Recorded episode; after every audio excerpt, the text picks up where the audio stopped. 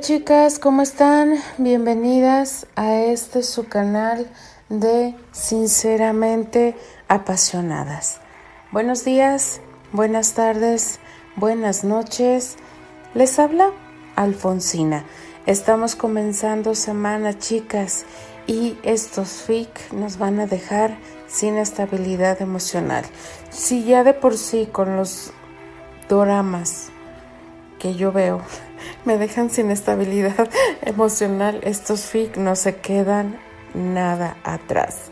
Continuamos con este magnífico FIC de mi querida Lady Supernova, que de verdad capítulo tras capítulo estamos viendo el desarrollo emocional de mi querido Steer. A mí me da muchísima alegría verlo ya un poco más recuperado, eh, sin esa tristeza, sin, esa, sin ese rechazo de querer eh, llegar con su familia. Ya se reconcilió con mi querida Patty. Obviamente me encantó la parte en que Patty le reclama sinceramente, chicas, porque a todos nos mantuvo con una angustia para que él no quisiera estar con su familia pensando tonterías eh, cuando su familia lo amaba y lo extrañaba. Eh, van de regreso a Chicago, chicas, pero se lo están tomando tranquilamente porque están preocupados precisamente por Steer, ya que por la condición de Steer, eh, ir sentado mucho tiempo, aunque es un tren de primera clase, eso no lo dudo, y puede ir y venir, pero recordemos que él está en una silla de ruedas. Él no está caminando, él va en silla de ruedas. Entonces eh, debe ser complicado para, para Steer ir en ese tren. Obviamente hacen una parada en Indianápolis y Dios mío. Ahora el sorprendido fue mi querido Steer, porque llegó nada más y nada menos que mi querido William Albert Andrew. Y Terry supo verdaderamente el miedo.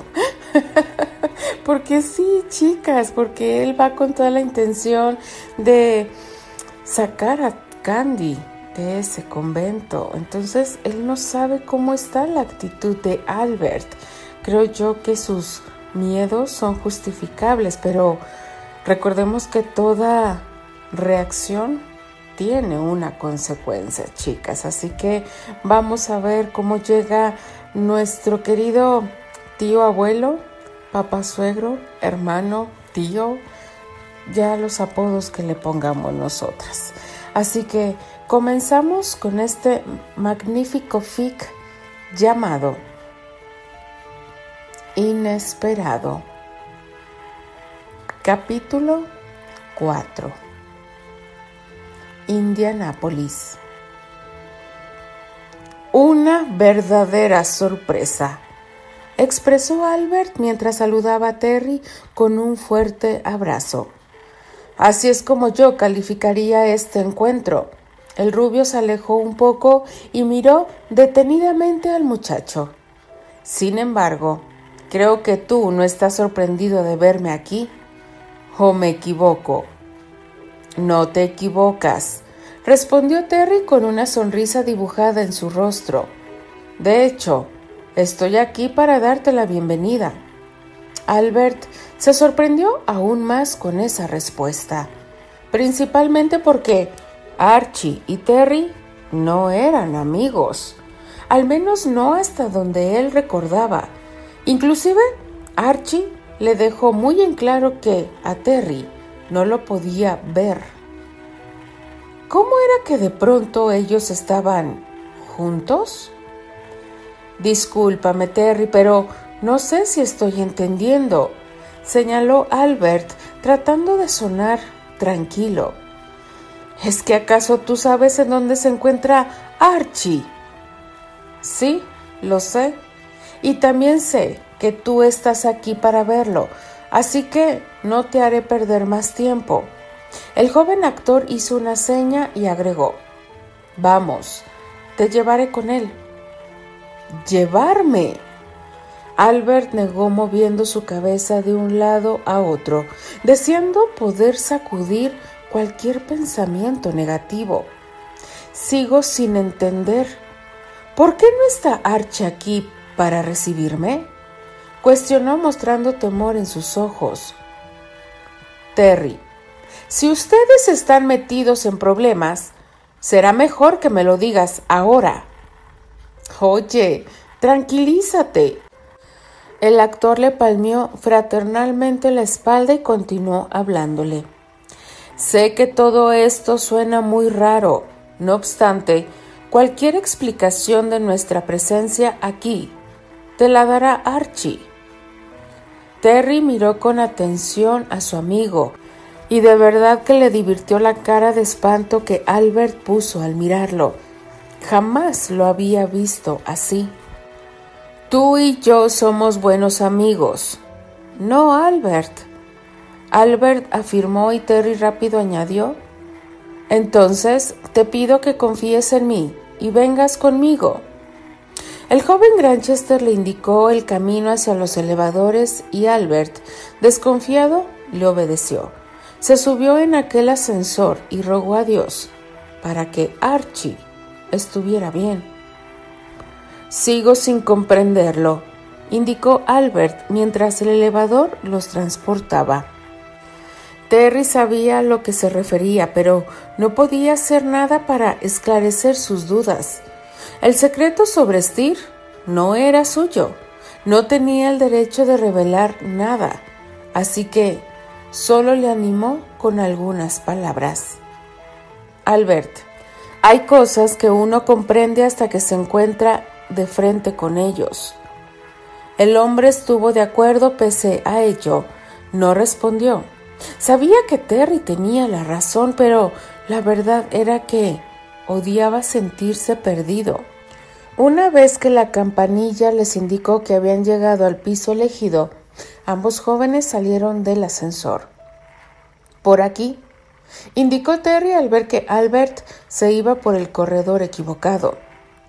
Albert retrocedió y entonces continuó caminando por el pasillo que Terry le señalaba. Su corazón latía desbocado. Estaba tan nervioso que comenzó a sentir una especie de vértigo. No sabía qué esperar de todo eso. Lo único que sabía era que ya no iba a permitirse el mostrarse débil ante esos dos muchachitos malcriados. Terry se detuvo frente a una puerta y golpeó tres veces seguidas.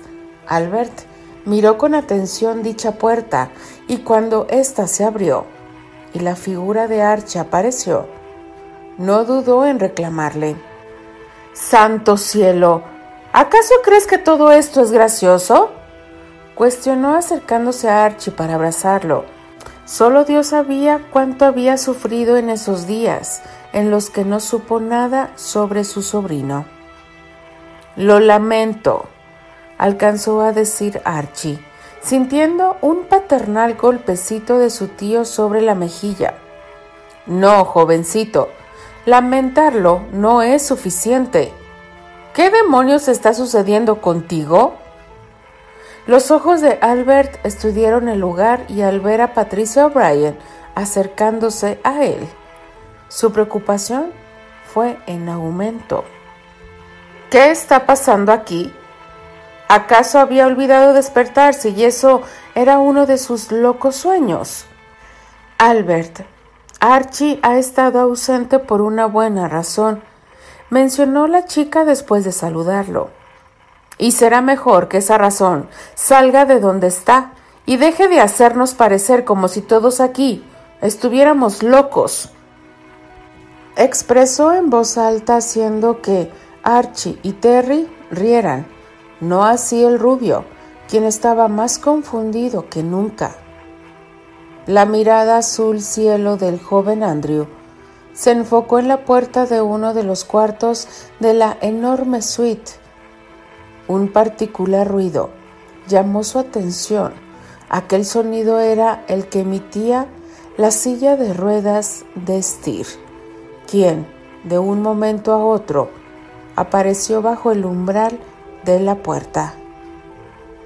No estoy muerto, le dijo Estir en cuanto estuvo frente a él. Por favor, no te desmayes, tío abuelo William, agregó soltando una risita nerviosa. Albert no daba crédito a lo que sus ojos veían ni tampoco a lo que sus oídos escuchaban. Mas, con todo y la incredulidad a cuestas, no dudó en acercarse hasta su sobrino. Una vez que acortó la distancia, lo miró detenidamente y luego le sonrió. Después de todo, yo tenía razón, expresó Steer al encontrarse con la mirada de Albert. Eres igualito a Anthony. O mejor dicho, Anthony era igualito a mí.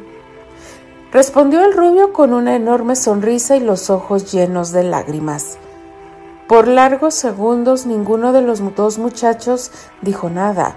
Ambos se limitaron a mirarse entre sí, reconociéndose y dando gracias a Dios por permitirles ese magnífico reencuentro. Ahora lo comprendo todo, dijo Steve rompiendo el silencio. Y yo no comprendo nada, respondió Albert sacando un pañuelo para limpiarse las abundantes lágrimas que habían rodado por sus mejillas. Atreviéndose, se acercó hasta Steer y no dudó en enredarlo en un abrazo. Estás vivo, Steer, estás vivo, exclamó sintiendo que una parte de su alma se regeneraba. Steer no respondió. El llanto no le permitió emitir una sola palabra. Lo único que pudo hacer en aquel momento fue corresponder al sincero abrazo de su tío. Lo apretó fuerte y lloró junto a él, celebrando que la vida le hubiera permitido reencontrarse con uno de los hombres que más admiraba. No sé qué más decir, le dijo Estir sin poder controlarse. No tienes que decir nada, respondió Albert. Nada absolutamente, afirmó animándolo. A mí lo único que me importa es tenerte a mi lado. Lo demás no me interesa. No me debes explicaciones. El peso que Stir cargaba sobre sus hombros comenzó a desvanecerse. Él sabía que aún había mucho camino por delante pero sin duda, el encontrarse frente a frente con el pilar de su familia lo animaba y le hacía creer que el camino sería fácil. Pronto sanaría por completo. Ya no tenía la menor duda de eso. Chicago. No tienes por qué preocuparte, yo lo arreglaré. Eso fue lo que respondió Albert cuando Steer expresó el deseo de acercarse a sus padres y a la querida tía abuela Elroy. Te reencontrarás con ellos en cuanto regresemos a Chicago. Como era de esperarse, Albert tomó el control total del asunto. Él era el jefe de la familia y la organización era una de sus principales virtudes. En cuanto llegaron a Chicago, el rubio convocó a los Corwell y a la tía abuela Elroy a una reunión, y con todo el cuidado que le exigía la situación, les habló sin rodeos sobre el regreso de Steer. Al principio, lógicamente, ninguno de los tres estaba convencido de sus palabras. Sin embargo, cuando escucharon el testimonio de Archie y también el de George Johnson, no les quedó otra opción más que creer. Ya una vez que los tres aceptaron la noticia, Albert presentó al joven inventor ante ellos.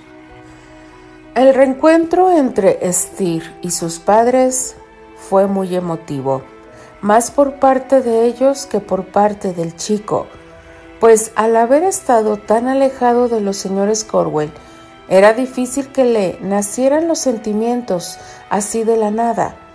Como fuera, la vida terminaría por acercarlos porque Adam y Janice no pensaban perder la oportunidad de disfrutar a su hijo. Según las palabras de la señora Corwell, tener a Steer con ellos era algo que el cielo les habría regalado. Por otro lado, y contra todo pronóstico, la tía abuela se mostró fuerte como un roble y no necesitó de ningún tipo de asistencia. Ella tomó la noticia de forma muy alegre y peculiar. Es un milagro, exclamó Elroy al ver a su sobrino. La fría mujer que siempre había sido quedó en el olvido así como también sus estrictas costumbres, pues al observar a Estir frente a ella, no dudó en llenarlo de besos y abrazos. Mi niño, mencionó con ternura y con una gran sonrisa, que ni siquiera Albert le conocía. Dios me devolvió a mi niño, exclamó convencida mirándolo con emoción. Ese reencuentro hizo que Steer se quitara todo el peso que cargaba, porque Elroy había sido como una madre para él. Mientras estuvo en combate, todo el tiempo la tuvo muy presente en su pensamiento. Pensaba que había sido un mal agradecido con ella, y la verdad era que aún no se perdonaba haberla lastimado tanto. A pesar de toda la pena que sentía, al ver a su tía tan contenta por su regreso, supo que ya era hora de perdonarse a sí mismo y olvidar el pasado.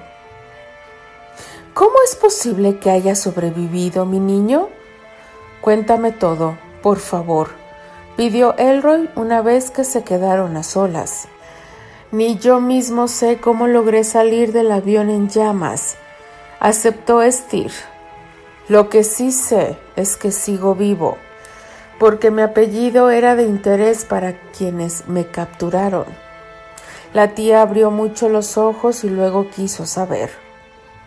¿Por qué dices eso? Porque el general de mi división me lo dijo. Steer cerró sus ojos y recordó. Al enterarse de que yo era un Andrew, planearon sacar provecho del otro lado del mundo también existe la gente ambiciosa. Sin embargo, tuve la fortuna de encontrarme con un honorable alemán que me ayudó desinteresadamente. Y hablaba de ayuda. Mencionó Elroy, decidiendo darle un giro a la plática. ¿Quién es ese joven que llegó con ustedes? Preguntó con interés. Es Terence Granchester respondió Steer con gusto, y es quien me ayudó a reencontrarme con Archie. Granchester, cuestionó la tía, rememorando el rostro del chico. El hijo del duque. El mismo. La mujer no dijo nada más. Simplemente asintió. Pensó que aquel muchacho era igualito al padre en su juventud. Al verla tan pensativa, Estir sonrió travieso y bromeando cuestionó. Santo Dios, tía, ¿acaso usted también caerá rendida ante él? ¿Cómo se te ocurre semejante cosa? Reclamó la mujer, mostrándose escandalizada. Estir se encogió de hombros. Todas las mujeres lo aman. No veo por qué usted no. No digas esas cosas, niño. La tía abuela lo regañó y él rió a carcajadas como en los viejos tiempos. Solo es una broma, tía. Esas bromas no me gustan. De acuerdo, dijo él, levantando las manos. No volveré a hacerlas. Eso espero, muchachito. Elroy Andrew observó a Steer y sin pensarlo más, le pidió, Quiero hablar con él, así que hazlo pasar. Me temo que no será posible. ¿Por qué no? Porque él y Archie salieron. Aquella explicación no fue suficiente para la tía abuela Elroy. Sin embargo, no dijo nada. Steer por su parte se limitó a cambiar la plática. Por nada del mundo deseaba dejar al descubierto a Terry y sus planes, pues estaba casi seguro de que la tía se volvería loca. Al saber que el hijo del duque estaba ahí para llevarse a la hija adoptiva de los Andrew.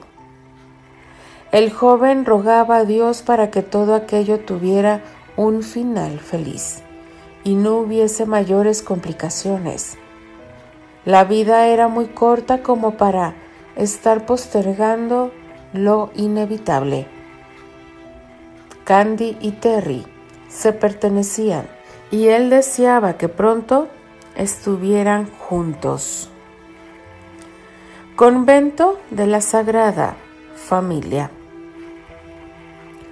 Los ojos de Candy se iluminaron por entero al saber que había sido elegida para servir la comida en el pequeño hospicio que era parte del convento.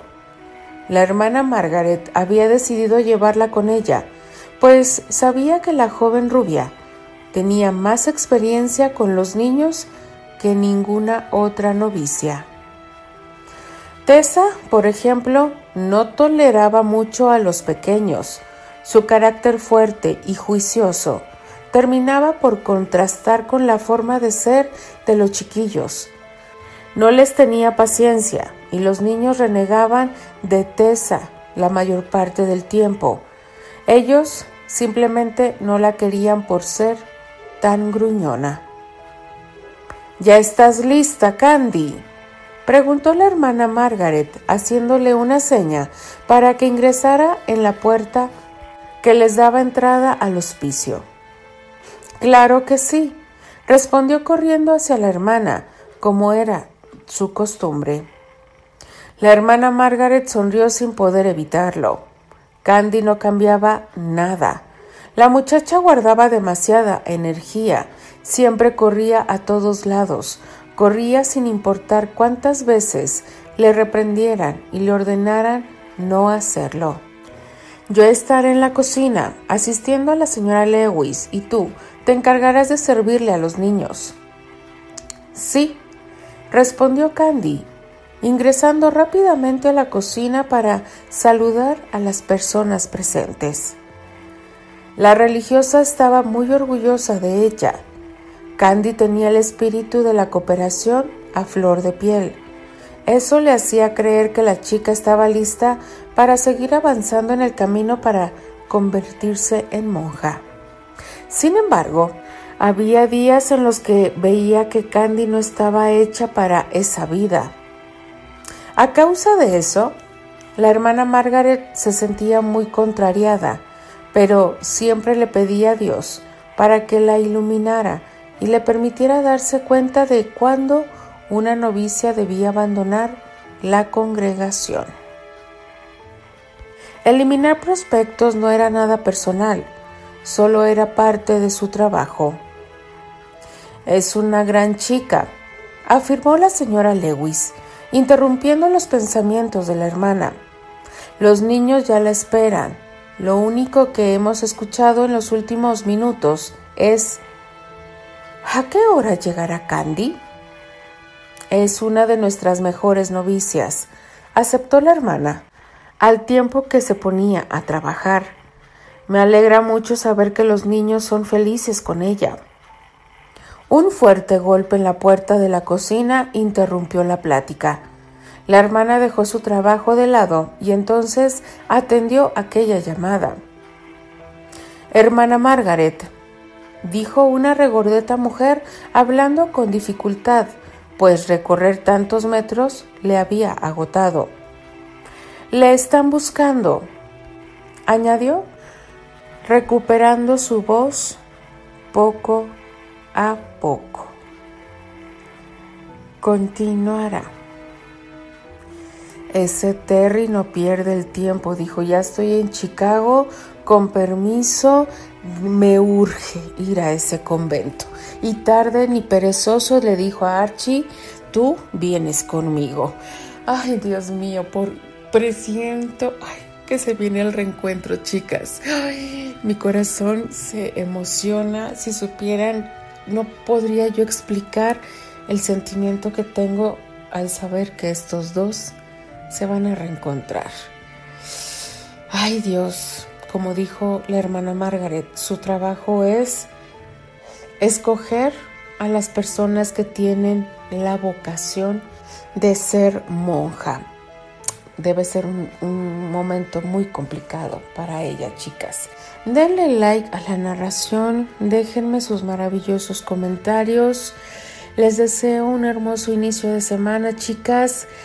Les habla y se despide Alfonsina, la chica de los labios rojos, y de parte de las apasionadas. Nos escribimos, nos leemos y nos escuchamos en el siguiente capítulo. Adiós.